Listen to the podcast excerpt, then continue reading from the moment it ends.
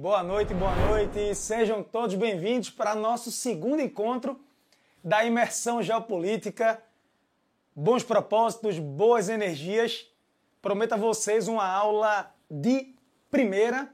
Vocês merecem. Antes de tudo, como um youtuber moderno, queria pedir a vocês que compartilhem essa publicação nos grupos do WhatsApp para que as pessoas venham assistir essa aula. Vai ser uma aula muito importante Melhor do que assistir Paredão. Paredão, Álvaro? É? Melhor do que assistir, né? Thaís, Paredão do BBB. Bora aqui aprender de primeira, ter um conhecimento acumulado significativo. O tema da aula de hoje, também não esqueçam de dar um joinha aqui no vídeo, tá bom? É muito importante compartilhar a publicação e seguir aqui o nosso canal, acompanhar o nosso canal aqui no YouTube, porque vem muito conteúdo por aí. O tema da aula de hoje eu considero assim um tema muito interessante. Em verdade, nós escolhemos três temas a dedo, três temas assim super selecionados. O de amanhã sobre a questão dos investimentos bilionários nos esportes, envolvendo algumas ditaduras do mundo árabe e companhia. A gente vai falar sobre isso também. Mas o tema de hoje, gente, é muito, mas muito interessante porque eu quero falar sobre o conflito entre China e Taiwan e mostrar para vocês qual é a arma geopolítica que Taiwan tem para se proteger. Existe uma expectativa. Quando será o estopim? Será que a China vai invadir Taiwan? Será que Taiwan vai dar algum pretexto para a China perpetuar uma incursão militar? A gente sabe que Taiwan, nas últimas décadas, nos últimos tempos, desenvolveu essa questão do escudo do silício, a produção de chips que abastecem toda uma cadeia produtiva global, mas eu quero que vocês entendam todo esse contexto. Lembrem, lembrem, independentemente da profissão de cada um de vocês, independentemente assim da profissão de cada um de vocês, a geopolítica, ela se faz presente no dia a dia, pode tornar você uma pessoa mais interessante, mais inteligente, mais culta dominar a geopolítica é uma nova habilidade para o século XXI, para os próximos tempos, e é algo assim muito importante.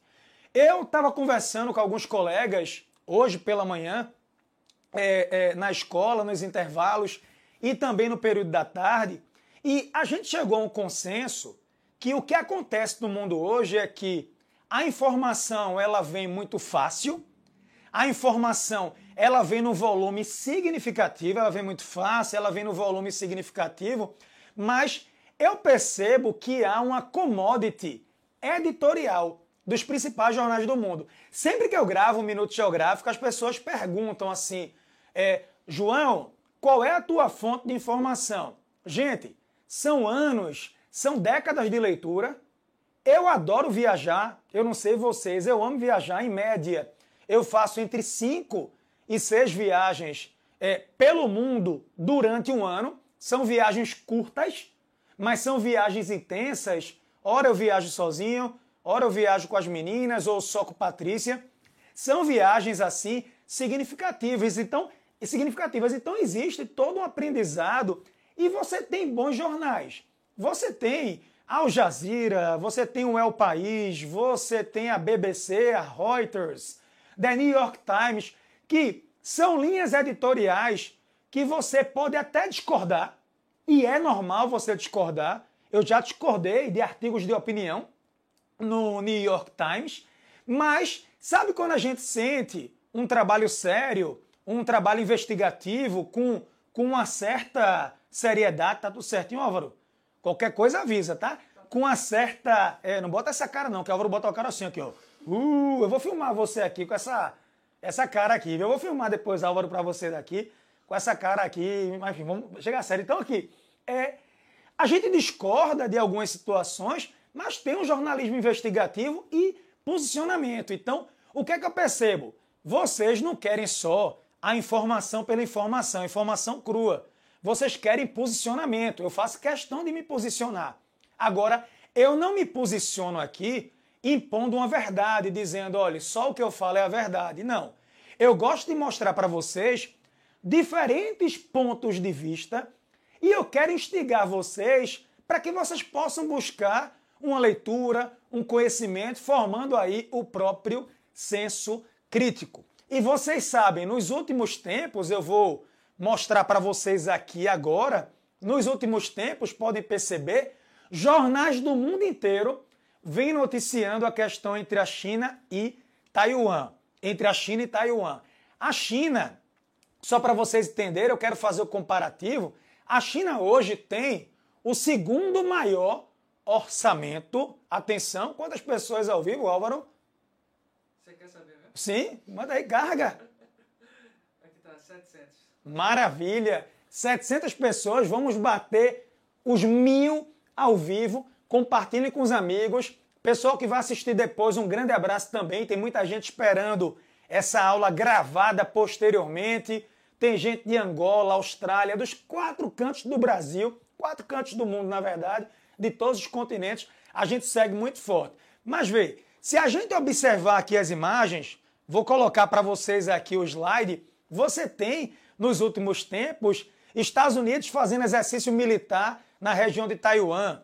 Taiwan alertando a China a não se aproximar da ilha. E Pequim defendendo o exercício militar. Recentemente, o que mais chamou minha atenção foram incursões, incursões militares, atenção, atenção, atenção, várias e várias incursões militares da Força Aérea Chinesa pela nas proximidades do espaço aéreo de Taiwan. Então, repetindo, hoje a China tem oficialmente o segundo maior gasto, o segundo maior orçamento militar do mundo. Perde bastante para o gasto militar dos Estados Unidos. O gasto militar americano é algo assim supra, é algo surreal. Mas o que é que a China faz que a gente também não sabe? Recentemente, uh, eu tenho a impressão que foi o The Wall Street Journal, trouxeram algumas imagens é, é, no jornal New York Times também, mostrando a China construindo silos nucleares, silos militares de armazenamento nuclear naquela região do deserto de Gobi. Pois é, então há um poderio militar.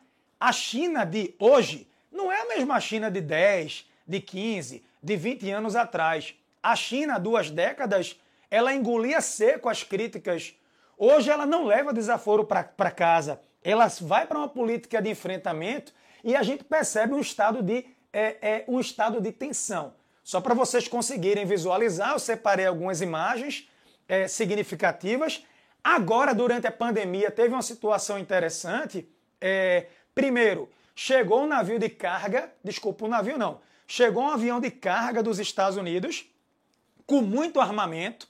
Os americanos vendem armas de grosso calibre, armas bem tecnológicas para é, é, para Taiwan. Então há essa venda, há essa venda significativa de armas. E além disso, alguns políticos americanos agora, alguns políticos americanos agora, no contexto da pandemia, viajaram para Taiwan para colaborar no combate à pandemia, fornecendo o quê? vacinas, fornecendo vacinas para Taiwan, tentando exatamente o que? Gente se contrapor à China. A China observa os movimentos, a China observa. Eu vou mostrar a vocês que uma guerra, uma guerra naquela região seria péssima para a China e também seria péssima para os Estados Unidos e, obviamente, para Taiwan seria o que a gente chama de destruição mútua. A destruição mútua é, é multilateral, porque Taiwan tem suas questões estratégicas, suas questões aqui, voltando um pouquinho, tá bom, gente? Significativas. Eu quero agora que vocês observem essa imagem para fazer um comparativo, pessoal. Deixa eu voltar. Olhem esse mapa no qual eu consigo comparar a China com Taiwan. Primeiro ponto, mostrando para vocês aqui, a China, vocês conseguem ver, é o terceiro maior país em área do mundo. Eu tenho a impressão que geograficamente a China perde para a Rússia, a China perde, deixa eu aparecer um pouquinho aqui, é, para o Canadá. China tem a terceira maior extensão. Já Taiwan é um, é, é um arquipélago, Taiwan é, é um pequen, uma pequena ilha, é um arquipélago, um território, Taiwan, menor que Cuba. Taiwan tem o quê? Aproximadamente 35 mil, 36 mil metros quadrados. O território de Taiwan é menor do que o território que, gente, cubano. Mas vejam, a separação, a distância entre a fronteira da China, da China continental, que a gente chama de RPC, República Popular da China, governada pelo Partido Comunista, é um regime unipartidário, partido único. Não há oposição oficial, prática. É basicamente um regime ditatorial, socialismo de mercado. E Taiwan, que a gente considera uma democracia, a separação de fronteira entre China e Taiwan dá o quê? Seus 150, 180 quilômetros. Então, o Estreito de Taiwan, vocês conseguem ver, deixa eu colocar no slide aqui, estão vendo? O Estreito de Taiwan, de fato, a gente pode dizer, a gente pode falar que é muito, muito, mas muito estreito mesmo, e é uma proximidade geográfica. Então, onde é que eu quero chegar com vocês? A China continental, vocês conseguem ver, tem 1,5 bi de habitantes, segunda maior economia do mundo. Só para dar um dado a vocês, só para dar uma, é, uma ideia para vocês, o PIB da China, voltei aqui, o PIB da China no ano passado bateu algo próximo a 15 tri. A gente sabe que durante a pandemia, vários países entraram em estagnação, em recessão. A economia chinesa foi praticamente uma das poucas que cresceu, o PIB aí nas proximidades dos 15 é, tri. Se eu levar em conta o PPC, paridade de poder de compra, alguns já colocam a China como a China já é uma grande potência global, como eu disse para vocês, segundo maior orçamento militar. E aí quando você olha para é, para Taiwan, olha o mapa, estou vendo o mapa aqui, tem uma tela de retorno. Quando a gente olha para Taiwan, população de Taiwan, poxa, 20 e poucos milhões de habitantes. 20 e poucos milhões de habitantes. Não é um país que você diga assim, é um país, porque eu vou chamar Taiwan de país porque na minha cabeça, na minha ótica, eu reconheceria Taiwan enquanto país. Mas só que pouquíssimos países fazem esse reconhecimento de Taiwan como uma, um país é, considerado soberano. Mas você tem aí 20 e poucos milhões de habitantes, não tem nenhuma grande riqueza natural, mineral fortíssima assim, é significativa, Taiwan não é, comparado com a China, uma grande potência, apesar de ter um PIB considerável e ser considerado um dos tigres asiáticos, eu vou falar sobre isso, da primeira geração. Então, você começa comparando nessas imagens, aqui você já tem o surgimento de algumas cidades, então a diferença é significativa. Outro ponto interessante, na China, continental existe um fenômeno que não para de crescer. Maiores empresas do globo, mercado consumidor fortíssimo e a China tem um detalhe: a geração de bilionários e a geração de milionários, isso tudo é cada vez mais o que, gente? É o cada vez mais numeroso. Então, de um lado você tem um gigante, que é a China continental, a República Popular da China comunista. Do outro lado você tem um pequeno país com um pequeno reconhecimento internacional. E eu digo para vocês, o que é interessante, basicamente, você tem a mesma língua, você tem o mesmo passado histórico e o que muda é o sistema político. O que muda é o sistema de governo. Então, um dia desse, é, é, eu não sei se vocês acompanharam, a internet na China, deixa eu colocar aqui a imagem toda para João. A internet aqui nesse controle é bem interessante. Eu consigo controlar slide, ó, tela dividida e tela cheia. Aí às vezes eu me perco um pouquinho aqui, eu fico olhando porque ainda estou me acostumando. Mas só para contar uma coisa para vocês. A China, ela basicamente ela não tem uma internet livre. Lá, os chineses tentam burlar e acessar Google, Facebook e companhia usando o artifício do VPN. O VPN ele consegue burlar o local de acesso, é, mascarar o IP e você consegue, é, de repente, mostrar que está se conectando de outro país, que você não está dentro da China e coisa e tal. E e-mail, redes sociais, existe um monitoramento total da população. A gente viu na pandemia agora. com três casos de Covid em algumas cidades, cinco casos de Covid. A ideia era fazer lockdown total, isolamento total. Impressionante o controle que eles têm em relação à população. O processo organizacional que é muito forte. O PCC, ele governa a China continental desde 1949. Estamos agora em 2022. Os caras governam a China desde o ano de pô, 1949, Revolução Chinesa, Partido Único. Então, há um significado. Eles dizem que não é uma ditadura, dizem que é uma democracia diferente, que é uma democracia interna dentro do partido e que o PCC seria, é, de fato, o maior partido em número de integrantes né, do, do mundo, com milhões e milhões e milhões de pessoas fazendo parte. Né? Mas, na minha concepção, já passei o ponto de vista para vocês, é sim um regime de controle estatal muito forte, de regime, de certa forma, é ditatorial. Mas aí o que você tem é, é a mudança significativa de governo. Você tem é, sistemas políticos diferentes, sistemas políticos opostos.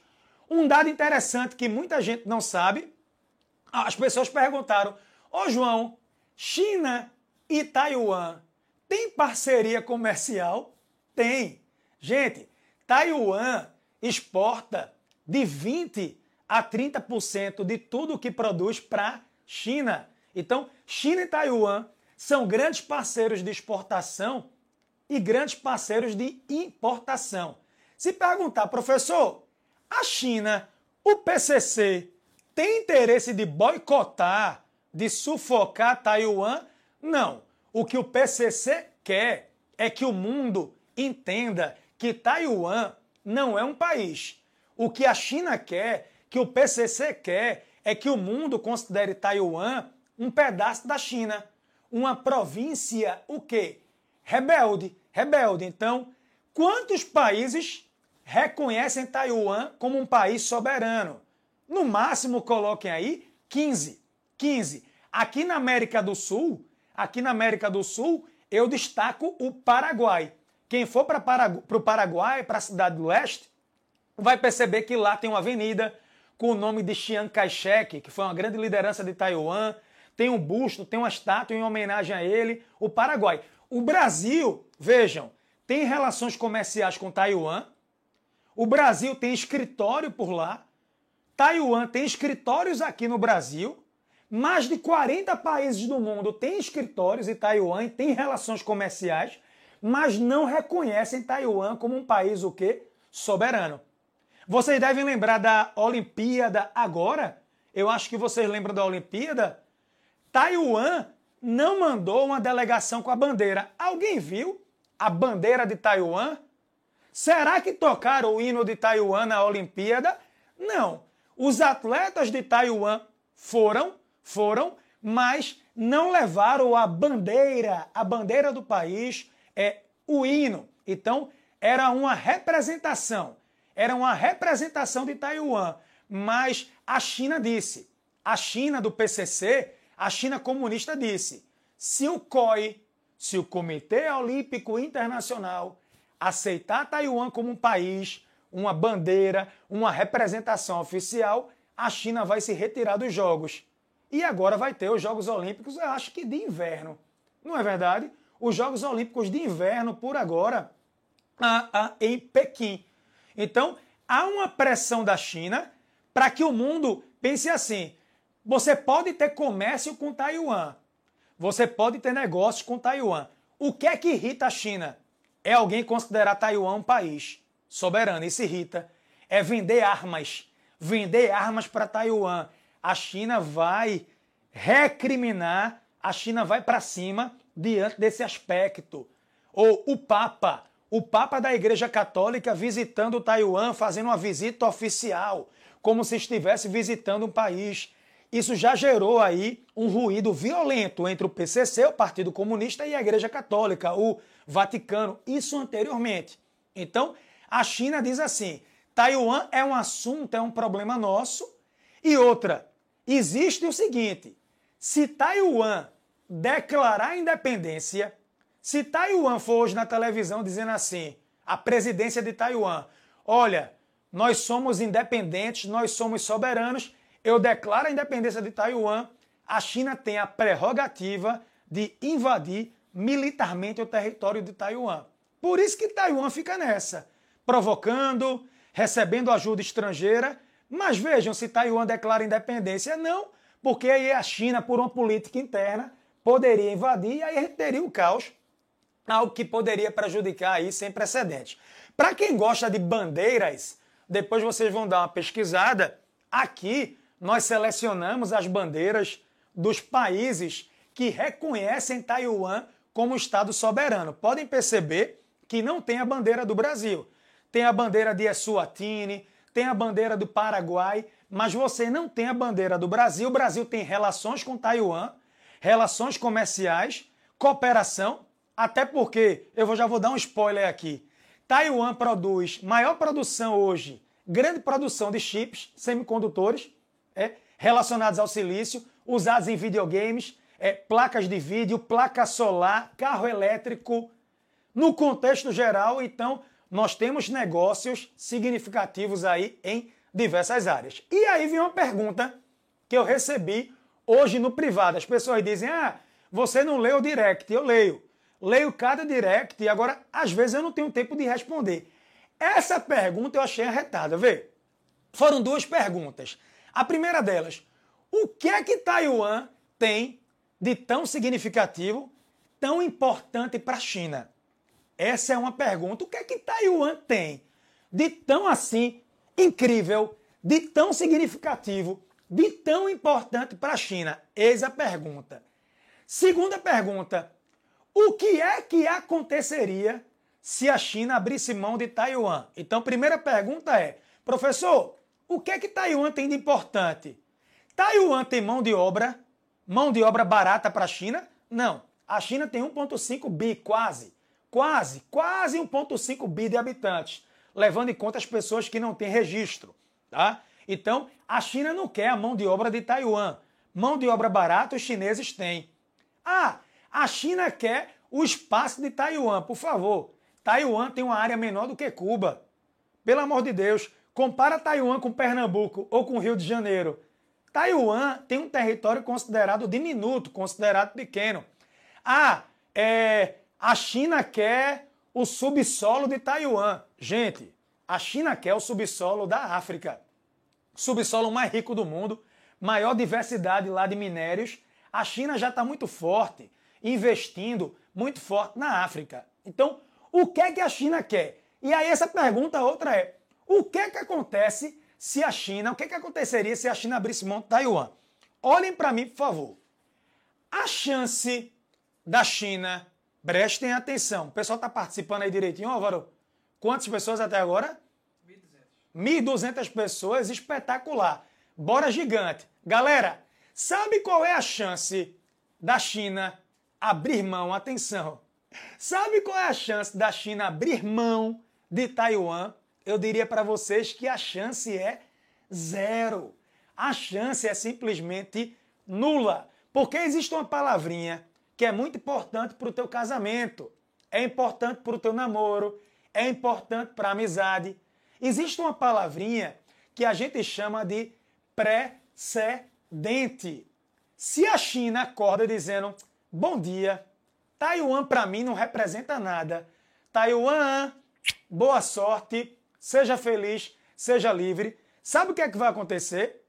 A China demonstraria fraqueza do ponto de vista geopolítico, já iam dizer a China não é mais a mesma, fraqueza geopolítica, a China não se posiciona. E outra coisa, a China, lá dentro do continente, a China gigante, ela tem vários, vários movimentos separatistas. Eu vou dar um exemplo rápido mostrando para vocês aqui essa região que a gente chama de Tibete. Vocês conseguem ver essa região aí no mapa que eu estou mostrando? O Tibete? Você tem ali o Monte Everest, fronteira com Nepal, fronteira com Butão, aquela região da Índia. Pronto. O Tibete é uma área montanhosa que tem como liderança espiritual este senhor que está na fotografia. Quem conhece? Coloca no chat aí. Quem conhece essa figura que está na fotografia aí, na imagem, eu coloquei na tela cheia, acertou. Esse cara, esse senhor, considerado uma reencarnação de Buda, é a liderança espiritual do Tibete, é o famoso Dalai Lama, que já ganhou o Nobel da Paz. Ele teve que fugir do Tibete para não ser preso pelo regime comunista, o que? Chinês, ele que era considerado uma ameaça. Prestem bem atenção no que eu vou dizer aqui. Na década de 50, bem no começo dos anos 50, bem no começo do governo de Mao, já ouviram falar de Mao? Mao Tse Tung, já Mao Tse Tung simplesmente, atenção, atenção, atenção, a China anexou o Tibete. O Tibete é estratégico porque tem montanha e tem nascente de rio. O Tibete é tipo uma caixa d'água. Vários rios importantes que cortam a China nascem no Tibete. Controlar o Tibete é controlar a água. E o PCC, o Partido Comunista, enxergava o Dalai Lama como uma ameaça pela questão religiosa, pela questão de ele estar fazendo supostamente uma lavagem cerebral na população. Os valores dele eram valores que não condiziam que gente com o comunismo, com as ideias do PCC. Até hoje, o Tibete, ele quer liberdade. O Tibete luta pela liberdade. O Tibete, o Dalai Lama, ele quer voltar para sua terra, quer voltar para aquela região e a China não abre mão. Então imaginem vocês que a China diz: Taiwan, tu és livre, o Tibete vai querer também. Outra região que eu falei muito no Minuto Geográfico, que quer se separar da China, essa província de Xinjiang. Vocês estão vendo aí? Essa província de Xinjiang, no noroeste, essa região tem uma minoria étnica formada pelos uigures, que são muçulmanos, islâmicos, eles têm sua própria cultura, eles têm sua própria questão religiosa, seus hábitos. Eles querem também a separação. Então a China é gigante, tu concorda? Canadá, Rússia, China são países geograficamente gigantes. Então a China tem movimentos separatistas lá dentro.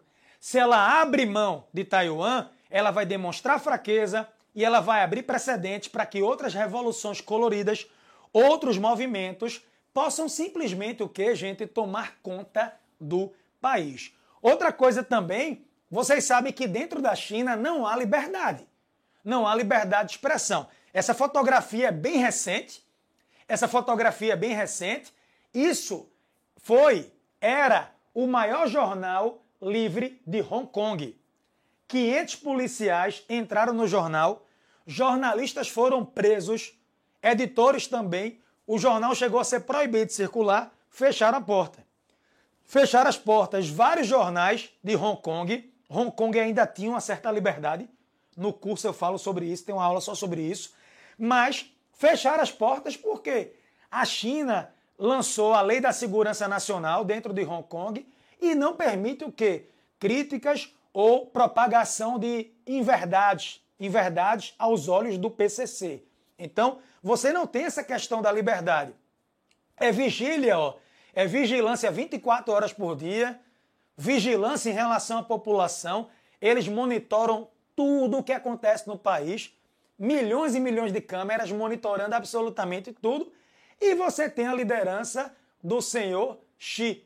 Senhor Xi, que a gente brinca, mas ele é praticamente o presidente vitalício da China.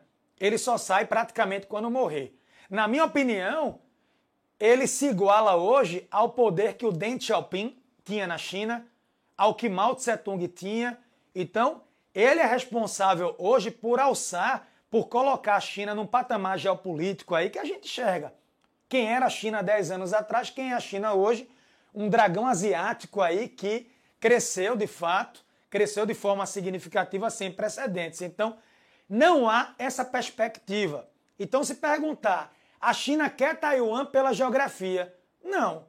A China não quer que Taiwan caia nas mãos dos Estados Unidos e ter um inimigo na porta de casa, a cento e poucos quilômetros de distância. A China não quer demonstrar fraqueza e a China não quer abrir precedentes para outros movimentos. Estou quase caindo aqui. Outros movimentos, o que, gente? Separatistas. Essa imagem vocês devem conhecer. Alguém consegue ver a data? 1921, conseguem ver? 2021, é porque agora, em 2021, o PCC, o Partido Comunista Chinês, comemorou o que, gente? O centenário. O PCC ele foi fundado na década de 20, por volta de 1921, mas ele governa a China, então 100 anos, mas ele passou a governar a China em 1949, no pós-Segunda Guerra Mundial. É um partido muito forte, controla o país e eu não vejo expectativa de queda. Eu não vejo expectativa porque os caras controlam a China continental, a República Popular da China, com mãos de ferro. Essa charge, ela serve para a gente fazer. Eu quero que vocês observem direitinho. Eu adoro colocar algumas charges, eu gosto de colocar, de certa forma, algumas imagens. Eu quero que vocês observem que você tem aí Taiwan e você tem de um lado os Estados Unidos e do outro lado a China. Os americanos, eles garantem, eles garantem para Taiwan, tá tudo certinho? Os americanos estão, vocês estão vendo aí a charge, né? Os americanos garantem, de certa maneira, a segurança de, de Taiwan, fornecem armas de forma significativa, certo?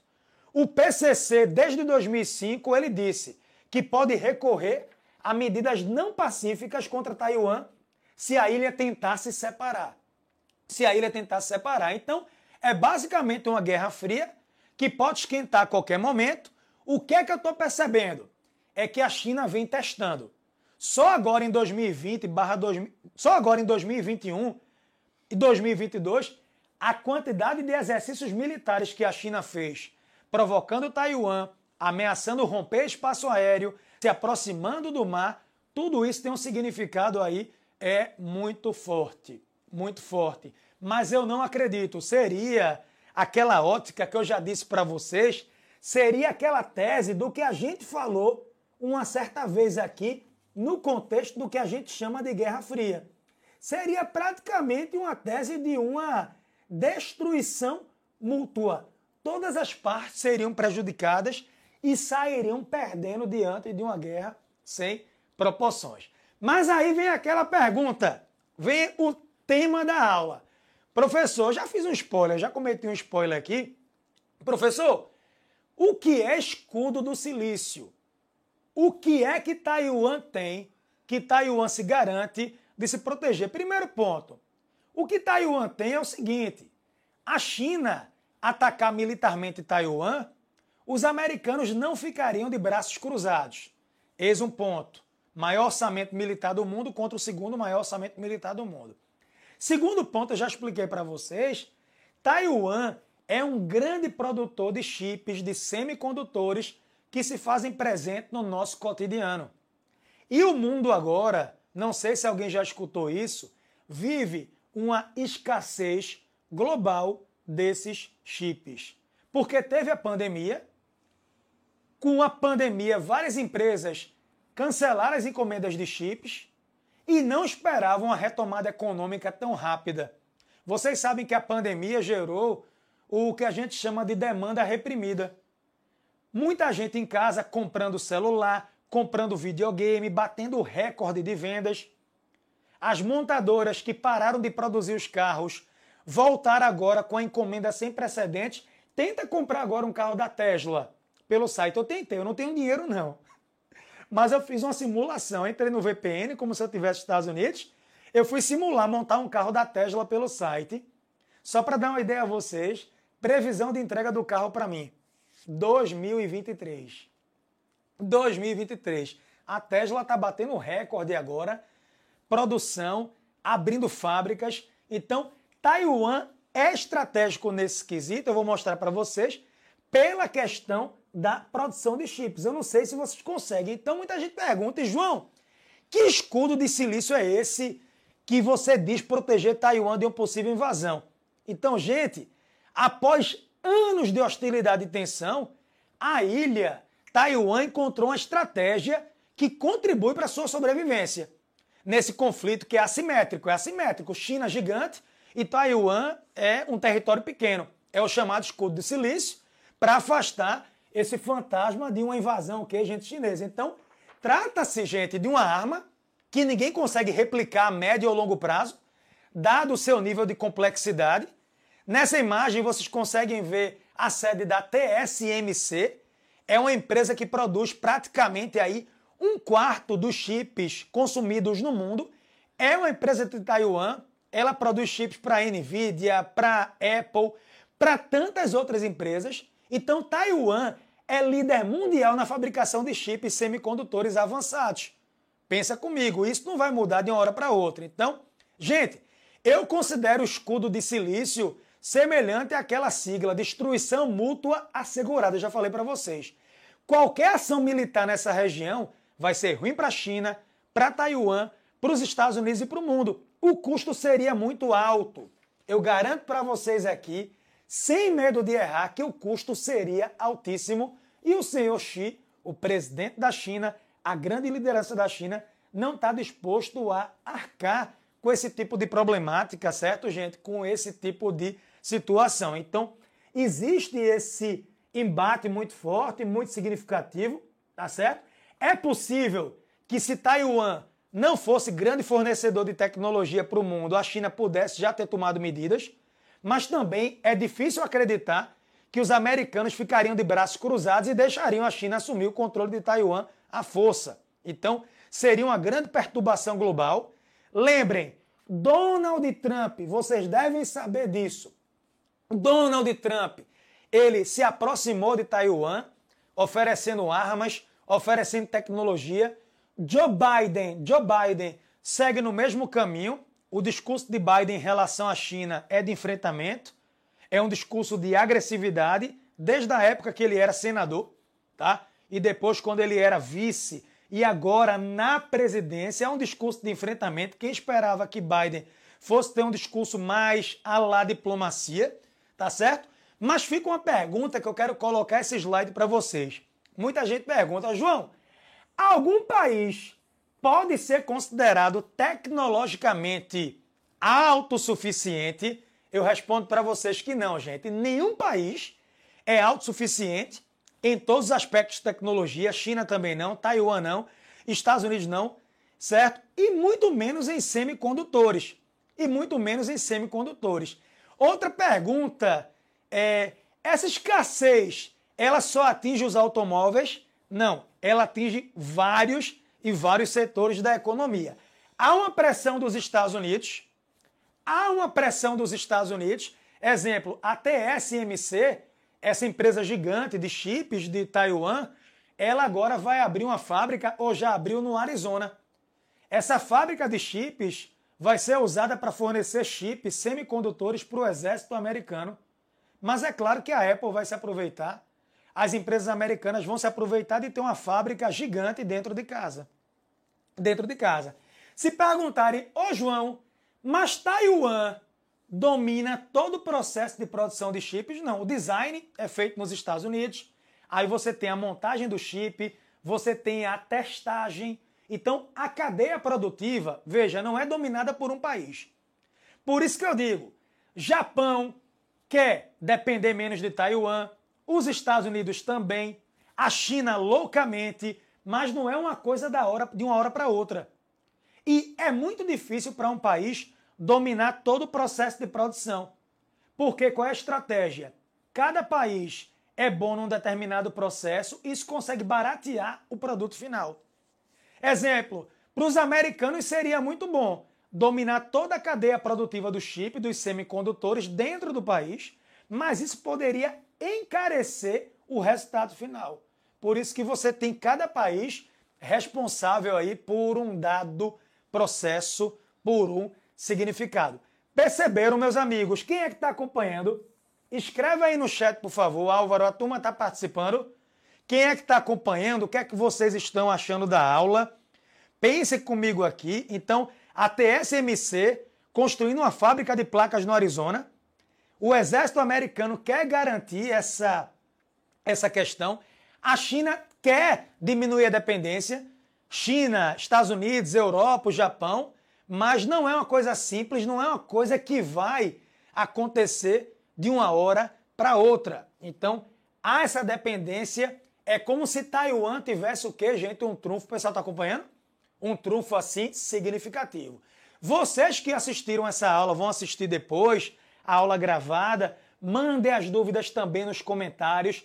Pessoal, dá um joinha no vídeo, quem não deu ainda, dá um joinha fortalece, compartilha nos grupos, porque eu tenho a impressão que agora é, a gente vai chegar na parte mais significativa. Deixa eu olhar aqui o horário certinho com vocês. Poxa, tá em tempo demais.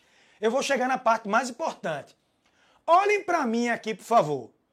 Olho no olho na câmera. Prestem muita atenção. João, eu entendi tudo, mas tem uma pergunta que eu não respondi ainda para vocês. Quando, quando foi ou por que começou essa rivalidade entre China e Taiwan? Qual foi o momento histórico que China e Taiwan mergulharam nessa rivalidade? Qual foi o estopim? Como foi que surgiu? Eu não quero colocar slide. Eu quero só que vocês olhem para cá e prestem muita atenção. Pense comigo.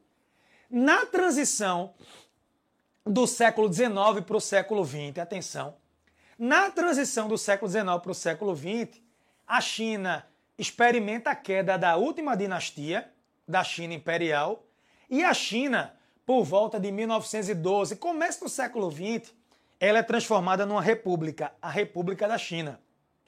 Só que dentro da China, dois grupos começam nessa primeira metade do século XX, nessa primeira metade do século XX, anos 20, no período entre a Primeira e a Segunda Guerra, no período entre a Primeira e a Segunda Guerra Mundial, dois grupos começam a disputar o poder. A queda da dinastia gera um vazio de poder, diferentes correntes ideológicas. Aí você tinha um grupo chamado de Kuomintang, atenção, Kuomintang, liderado por um cara chamado Chiang Kai-shek, Chiang Kai-shek, e você tinha um outro grupo chamado de PCC, Partido Comunista Chinês, criado na década de 20, por volta de 1921, 100 anos agora, 101 anos agora em 2022, liderado por Mao Tse-tung. Então, a China, na primeira metade do século 20, ela vivia um vazio de poder, mudança de regime político, dois grupos disputavam a preferência do povo. No campo, principalmente, nas áreas urbanas também, o Kuomintang, que era o Partido Nacional, o Kuomintang, que era o Partido Nacional, e o PCC, o Partido Comunista ligado a Mao Tse Tung. Vocês conseguem ver na imagem os dois? Eu acho que todo mundo conhece Mao Tse Tung, tá? E todo mundo aqui vai passar a conhecer agora o Chiang Kai-shek, os dois disputavam, os dois disputavam protagonismo dentro da China. E aí, resultado, dessa disputa entre eles, quem sai vitorioso era exatamente Mao Tse Tung. Mao Tse Tung, ele sai vitorioso da Guerra Civil, ele derrota o Kuomintang, ele derrota o Chiang, o Chiang Kai-shek e ele assume o poder, o PCC, em 1949. Só um detalhe curioso só um detalhe interessante: o Kuomintang, liderado por Chiang Kai-shek, ele tinha simpatia do Ocidente. Exemplo, Winston Churchill, Harry Truman, presidente dos Estados Unidos, Churchill, é, é, representante, primeiro-ministro britânico, grandes lideranças do mundo ocidental pensavam entre Mao Tse-tung e Chiang Kai-shek, entre esse comunista doido Mao Tse-tung, o PCC, e coisa e tal. E Chiang Kai-shek, a gente apoia Chiang Kai-shek. Inclusive, eu quero que vocês olhem ó, essa imagem daí. Nessa imagem você tem exatamente Chiang Kai-shek, liderança do Kuomintang, do Partido Nacional, e você tem o Winston Churchill, que seria o primeiro-ministro britânico. Por quê? A ideia de Mao, a ideia comunista, só gerava uma simpatia, só tinha uma potência significativa que dizia assim: eu apoiaria Mao, eu apoiaria mal, que era Stalin, União Soviética. União Soviética enxergava mal com bons olhos porque seria mais um país para fazer parte da esfera de influência soviética, o comunismo, o combate ao capitalismo, o contraponto. O resto do mundo torcia e engajava em favor de Chiang Kai-shek. Inclusive tem um ponto interessante. Na Segunda Guerra, na Segunda Guerra, Mao e Chiang Kai-shek deram uma trégua, deram uma pausa, porque a China na Segunda Guerra foi invadida pelo Japão. Alguém lembra? O Japão na Segunda Guerra invadiu a China. O Japão invadiu várias cidades, teve a questão de estupros coletivos, perseguições, mortes, é, as é, é, mulheres de conforto estupradas pelos soldados japoneses. Muita questão. Isso aconteceu na Coreia também. Então, Chiang Kai-shek e Mao, na Segunda Guerra, pararam de brigar porque disseram: nós temos um inimigo externo em comum, o inimigo maior, contra o qual devemos o quê, meus amigos, meus amores? Devemos lutar. Então, houve uma trégua na Segunda Guerra, PCC e Kuomintang. O Japão foi derrotado, vocês sabem. O Japão fazia parte do eixo Japão, Alemanha Itália. Roma, Tóquio, Berlim. Nazifascismo foi derrotado. Aí, quando o Japão foi expulso, o Japão foi derrotado, Chiang Kai-shek e Mao voltaram a brigar. Voltaram a duelar PCC e Kuomintang. Em 49, o PCC teve o apoio do povo, a Grande Marcha. Mao Tse-tung conseguiu o apoio popular, o apoio da classe camponesa principalmente, e aí você tem a Revolução Chinesa de 49. O que é que Taiwan tem a ver com isso? Olha para mim agora, por favor. Olha para mim. Em 1949, com a vitória do PCC, com a chegada de Mao, com a chegada de Mao ao poder, o Kuomintang migrou para Taiwan. O Kuomintang migrou para Taiwan. Chiang Kai-shek migrou, mudou-se, foi-se embora, se mudou para Taiwan. Para Formosa, algumas pessoas aí das antigas vão pensar, Formosa, chamavam Taiwan também de Formosa, Taipei, Taipei, como nas Olimpíadas agora. Pois é. Então, ficaram duas Chinas. A RPC, República Popular da China, comunista, liderada pelo PCC, liderada por Mao, que é a China gigante, é a China que a gente conhece até hoje, e ficou a República da China, Taiwan, a China pequena, a República da China, ligada ao capitalismo, ligada aos Estados Unidos e companhia, liderada por Chiang Kai-shek. Ficaram duas Chinas. Por curiosidade, a ONU, Organização das Nações Unidas, de imediato reconheceu Taiwan como a verdadeira China. Até 1971, até a década de 70, Taiwan, a China insular, a China rebelde, era reconhecida pela ONU. Taiwan representava a China no Conselho de Segurança.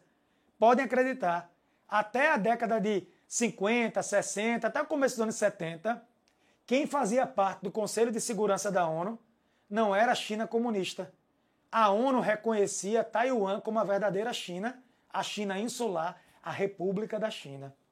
Só que aí a China comunista fez abertura econômica, se aproximou dos Estados Unidos, Jimmy Carter e companhia, Deng Xiaoping, abertura econômica, foi virando uma grande potência global e aí a ONU tira Taiwan do circuito e a China comunista entra para o Conselho de Segurança, é reconhecida pelas Nações Unidas como a verdadeira China, e hoje você tem Taiwan marginalizado, poucos países reconhecem, e você tem a China comunista reconhecida como a verdadeira China. Sabiam disso? Não. Vê que interessante. Então vejam, essa briga toda foi na primeira metade do século XX. Houve uma guerra civil na China. De um lado, o Partido Comunista, do outro lado, Kuomintang. O Partido Comunista sai vitorioso, assume o poder em 49. O Kuomintang, liderado por Chiang Kai-shek, migra para Taiwan e diz: aqui em Taiwan é a verdadeira China. É a China insular. É a China insular. E essa China comunista ela é fake. Essa República Popular da China é fake. E a ONU, a ONU reconheceu na época a China insular a República da China, Chiang Kai-shek, Taiwan. Taiwan. Só depois é que a ONU tira Taiwan do circuito e coloca a China comunista em evidência no Conselho de Segurança e na Assembleia Geral das Nações Unidas. Não sei se alguém já tinha contado esse detalhe, se alguém já tinha dito isso para vocês. Mas se perguntarem, olha esse slide aí. O queridinho do Ocidente, se pudessem escolher, era exatamente era justamente, atenção, atenção, Taiwan. Era a República da China. Taiwan, a China insular, a pequena China, a China rebelde. nessa fotografia tu tem Winston Churchill. Eu tenho a impressão que esse no meio é Roosevelt, Roosevelt que foi presidente dos Estados Unidos, e aí você tem Chiang Kai-shek. Então, o mundo inteiro ficava de olho. Se você perguntasse, se você perguntasse assim, João, quem era o queridinho? Quem era que o Ocidente pensava assim? Nós queremos esse cara governando. Era exatamente Chiang Kai-shek, era exatamente o Kuomintang. Inclusive, um detalhe interessante que talvez muitos de vocês não saibam: depois da Segunda Guerra Mundial, os americanos lançaram um plano para reconstruir o Japão, Plano Colombo. Tipo um plano Marshall. Teve o plano Marshall para a Europa, para a reconstrução da Europa, teve o plano Colombo para o Japão, e aí os americanos destruíram o Japão na Segunda Guerra com as bombas nucleares depois buscaram o Japão como aliado. No curso eu falo esses detalhes, tem as aulas completas, tá? O Japão deu certo, o Japão cresceu, o Japão virou uma vitrine linda para os Estados Unidos, a vitrine do capitalismo. O Japão, em 12, 15 anos, se recuperou da guerra. Incrível. O povo japonês é muito forte.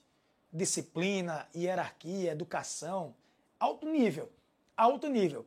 E aí, resultado: os americanos e japoneses decidiram investir em quatro outros países para neutralizar o socialismo na Ásia neutralizar o socialismo, o comunismo, criar tipo um cordão sanitário naquela região.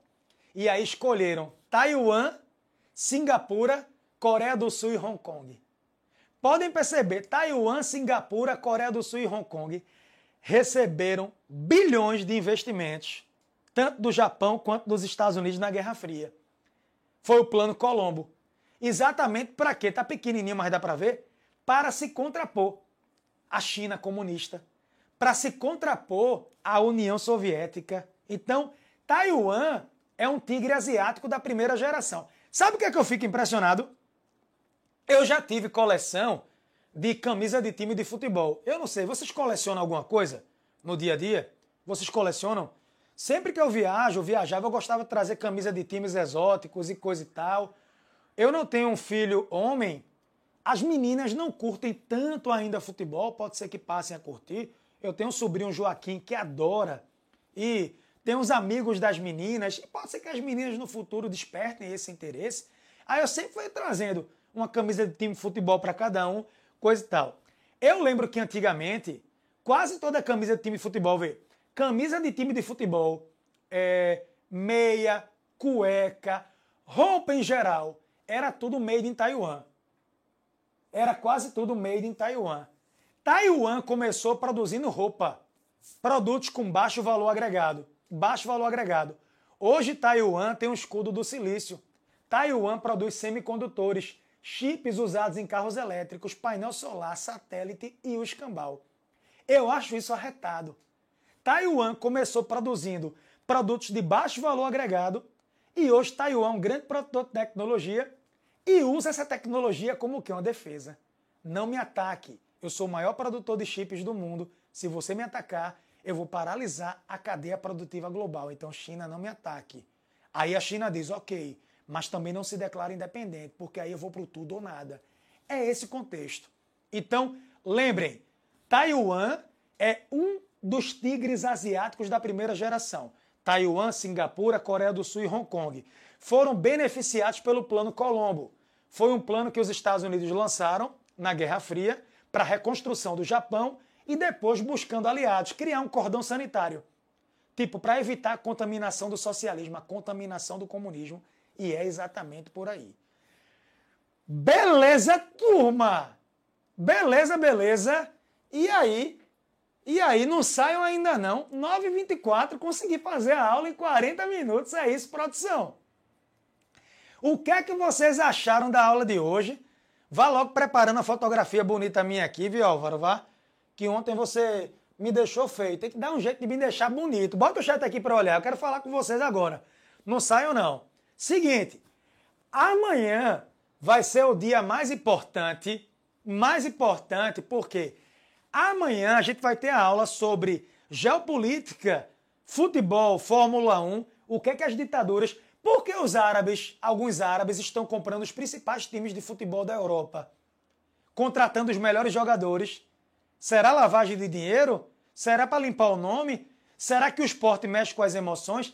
E amanhã, ao final da aula, eu vou dar uma oportunidade para vocês fazerem a inscrição no nosso curso com um bônus super especial. A gente vai ter um bônus especial para vocês que estão nos grupos do WhatsApp, um desconto. A gente sabe que um curso desse aí, se eu levar em conta tudo que eu estudei durante anos, e eu vou entregar para vocês tudo que eu estudei, era coisa para custar 4, 5 mil, mas não se preocupem não. Não vai custar nem perto, nem perto disso daí. Até porque quanto mais gente participando, mais gente indicando, isso vai ser muito importante. Amanhã vai ter a aula e eu só vou lançar, eu só vou abrir as inscrições no final, para não atrapalhar o aprendizado de vocês, para não atrapalhar a experiência. Beleza? Quem é que está empolgado? Eu estou vendo aqui, ó. Quem é que está entusiasmado? E aí, a aula de hoje foi melhor, não foi? Moçambique, meus amigos da lusofonia, Moçambique, Cabo Verde, Angola, um grande abraço. Um grande abraço do tamanho da África. A África não é um problema. A África faz parte da solução do mundo. Um salve para Moçambique, um salve para os meus amigos de, de Angola, um salve para os nossos colegas de Cabo Verde, São Tomé e Príncipe e companhia.